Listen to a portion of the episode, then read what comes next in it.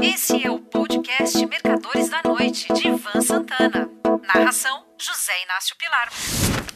A gente é que erra, o mercado nunca. Na teoria, dá para explicar todo o funcionamento dos mercados financeiros e como obter lucros com eles em poucas horas de aula. Na teoria, bem entendido. Só que, na prática, os ativos nem sempre se comportam com coerência.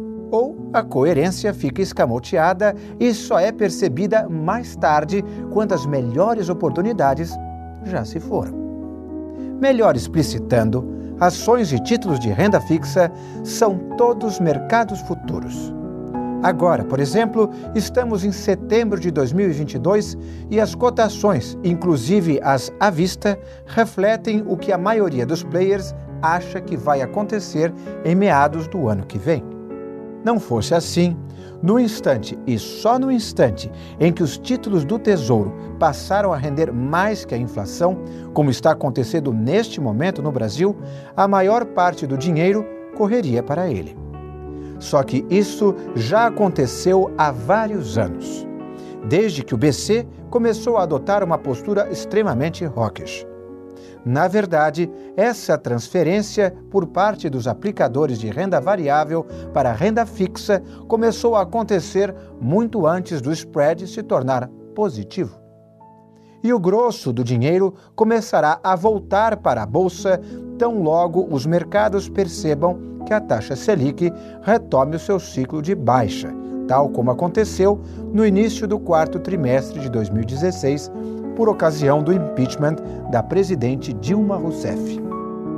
Durante quase quatro anos, mais precisamente entre outubro de 2016 e agosto de 2020, auge da Covid-19 no Brasil, a taxa Selic caiu de 14,15% para 2%.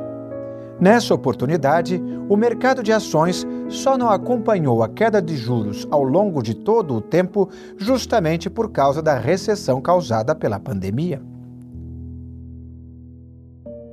Certa ocasião, mais precisamente no início do segundo semestre de 1971, a Bolsa de Valores do Rio de Janeiro, que era a mais importante do país, interrompeu um tremendo bull market iniciado havia quatro anos e começou a cair.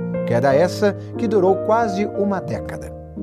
Dois anos depois do pico da alta, estourou a Guerra do Yom Kippur, que deu início ao primeiro choque do petróleo e à inflação mundial. Na época, achei que a bolsa tinha pacto com o demo. Hoje em dia, estudando como o mercado se comportou nos anos 70, propiciando ganhos espetaculares com as ORTNs, as obrigações reajustáveis do Tesouro Nacional, que rendiam correção monetária mais 6%, podendo as instituições financeiras alavancar 30 vezes o capital mais reservas, dá para perceber que o diabo não teve nada a ver com aquela virada foi a certeza de se enricar sem o menor esforço que fez o dinheiro correr para as obrigações. Deixando o passado para trás, com minhas desculpas pela redundância, vamos ao quadro atual. O Brasil já sabe que o próximo presidente será Lula ou Bolsonaro e conhece bem os dois. Lula é bem aceito na comunidade internacional e tão comunista quanto o Geraldo Alckmin ou o Michel Temer, só para ficar em dois exemplos. Bolsonaro é a favor das privatizações. Nenhum dos dois é contra o mercado financeiro. Um ou outro, o que vencer, é claro, vai comer na mão do centrão. Pois bem, quem detectar na frente quando será a virada vai se dar bem na B3.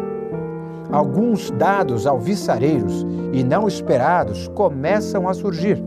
Já estamos em regime de deflação há dois meses e, embora se saiba que não vai durar por muito tempo, e nem é bom que dure, logo entraremos na longa jornada em direção à meta fixada pelo CMN, que tem tudo para ser atingida em 2024. Outra surpresa foi o PIB, que cresceu 1,2% no segundo trimestre, acima do esperado pelos analistas. Nos Estados Unidos e na Europa, os bancos centrais se descuidaram da inflação. preferindo combater a recessão provocada pela pandemia, distribuindo dinheiro à torto e à direito para a população. Obviamente, não contavam com a guerra na Ucrânia, que desequilibrou a oferta e, por conseguinte, os preços de diversos insumos, entre eles os produtos agrícolas, petróleo e gás natural. Talvez a B3 já estivesse iniciando um processo de alta, ou pelo menos interrompido de baixa. Não fossem os problemas que estão surgindo na China, nosso maior parceiro comercial. Entre eles estão os lockdowns preventivos em grandes cidades e a crise na construção civil e no mercado imobiliário. É para lá que devemos fixar nossos olhares de modo a detectar no ato o primeiro escorregão do urso.